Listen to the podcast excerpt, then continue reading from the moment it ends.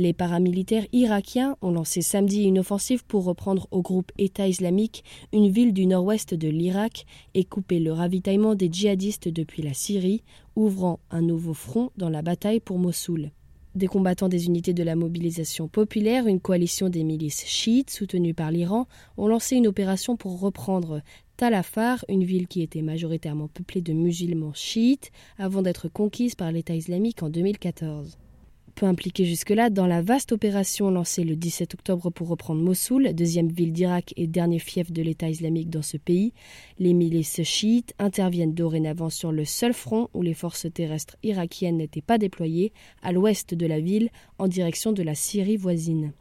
La participation des milices chiites à l'offensive de Mossoul est source de tensions, Kurdes et sunnites irakiens n'y étant pas favorables. Les milices chiites ont toutefois indiqué qu'elles ne comptaient pas entrer dans Mossoul, majoritairement sunnites. Elles ont été dans le passé accusées d'avoir commis des exactions quand elles entraient dans des villes peuplées de sunnites.